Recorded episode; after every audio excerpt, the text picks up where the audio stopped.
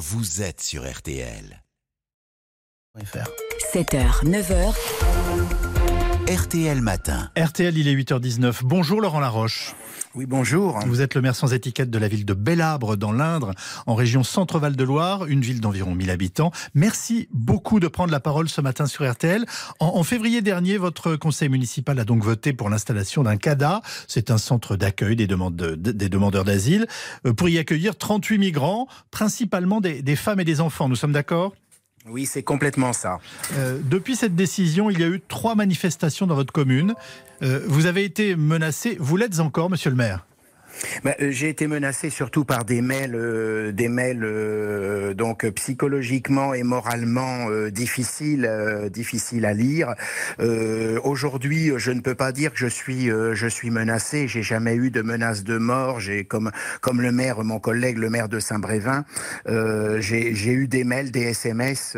donc dès l'instant qu'on a pris position, nos, nos opposants ont dans un premier temps avancé à visage masqué. Euh, on a eu du mal à savoir qui cela pouvait être.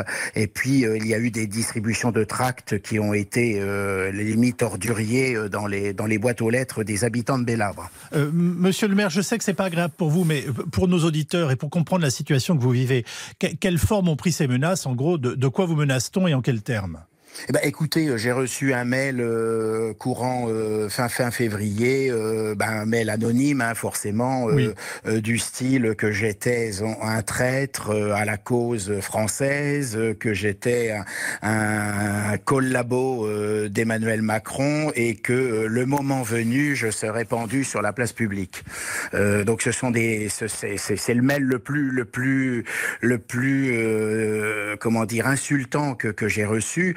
Après, c'est psychologiquement parlant, ce sont euh, des mails réguliers en disant euh, tu as tort, tu as qu'à garder les, les, les, les migrants chez toi, tu les installes dans ton jardin. Oui. Tu les mets chez toi, ou alors tu consacres euh, euh, la moitié ou ton indemnité de mère euh, donc à les nourrir. Fais-le chez toi, mais fais-le pas faire chez les autres. Euh, voyez, et c'est euh, cette répétition euh, de, de, de tous ces messages qui vient nous nous frapper en plein cœur. Vous savez, moi je suis un humaniste.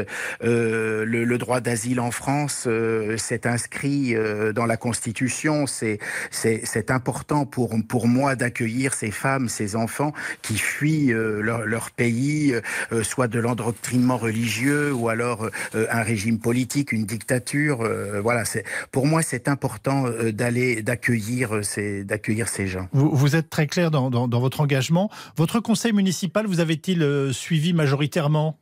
Oui, il m'a suivi majoritairement. Euh, Donc nous avons un conseil municipal constitué euh, de 15 élus. Euh, Sur les 15 élus, euh, 13 élus donc ont voté la vente du bâtiment qui va être donc euh, cédé à, l'association qui va gérer le CADA, association Ville dont le siège est à Moulins dans, dans l'Allier. Et, donc deux, deux personnes ont, voté contre au sein du conseil. C'était un vote à bulletin secret. Après, une des personnes est, est venue nous, nous informer de son vote et nous a dit qu'elle serait euh, solidaire de la décision du conseil municipal, même s'il avait voté contre. Donc le, fonctionnement démocratique a été parfait dans tout cela. Ah, tout à fait, tout à fait. Oui, oui. Et puis c'est une. euh, vous savez, euh, euh, même quand on a des, des investissements, une commune de 1000 habitants, c'est pas, c'est pas, euh, c'est pas Paris, c'est pas une grande métropole, c'est pas voilà. Donc moi, ce que j'ai par principe, j'ai, j'ai toujours euh, demandé quand il y avait des investissements importants, on fait toujours un vote à, à bulletin secret parce que euh, on peut. euh, je comprends tout à fait qu'on ne puisse pas être d'accord. D'ailleurs, mon bureau a été ouvert pendant euh, très longtemps et l'est encore euh, aux opposants. Je suis toujours prêt à les recevoir pour leur exposer le projet. Euh, vous me confirmez que votre épouse elle-même a été, a été menacée? Oui, mon, mon, mon épouse a été invectivée lors de la première manifestation, c'est-à-dire je n'étais pas sur place le, le jour de cette manifestation. Et euh, donc euh, les manifestants se sont dirigés vers mon domicile et euh, donc euh, elle, a- elle a été obligée de, de leur répondre, de répondre à leurs questions. Et questions qui étaient euh, euh, vraiment très intrusives hein, euh, par rapport euh, par rapport à elle, surtout qu'elle elle n'a rien demandé. Les les femmes, les conjoints euh, d'élus aujourd'hui euh, donc, en fait, ils subissent une, une situation.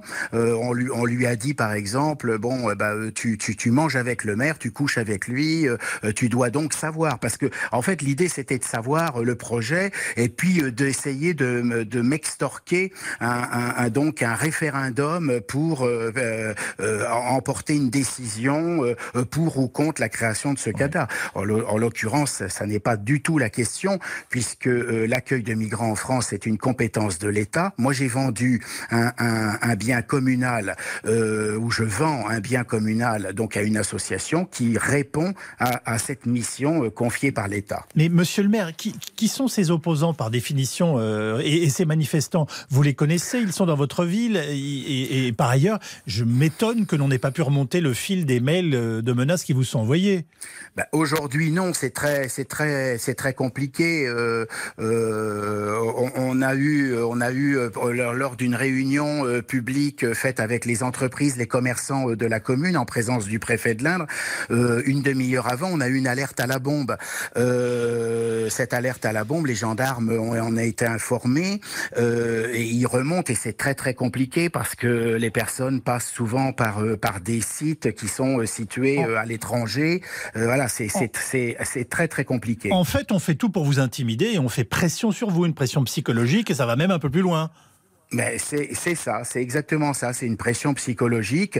Euh, vous savez, moi, moi, je suis maire d'une commune de 1000 habitants. Je ne suis pas, je ne suis pas un politique aguerri euh, au combat. Je, je le fais euh, parce que je suis né sur ce territoire, je l'aime, j'y ai consacré euh, pratiquement toute ma vie, euh, responsable associatif, euh, après élu. Je suis élu depuis 1989, donc je, je conseiller municipal depuis 89, élu maire en 2014.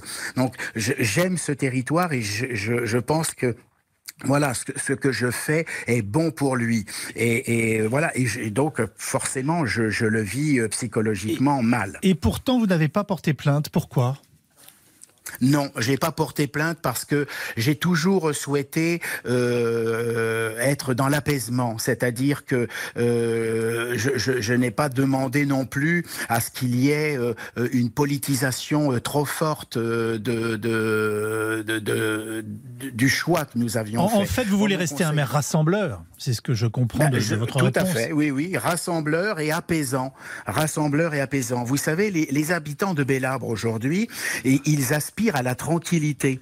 Et ça, c'est ce, mot, ce mot est très important. Ils aspirent à la tranquillité et les demandeurs d'asile que nous allons recevoir aspirent à la même tranquillité parce qu'ils ont fui leur pays. Ils veulent de la tranquillité. Et je pense que sur ce mot de tranquillité, on peut se réunir. Merci infiniment, Laurent Laroche, maire sans étiquette de, de Bellabre dans l'Indre, d'avoir pris la parole et d'avoir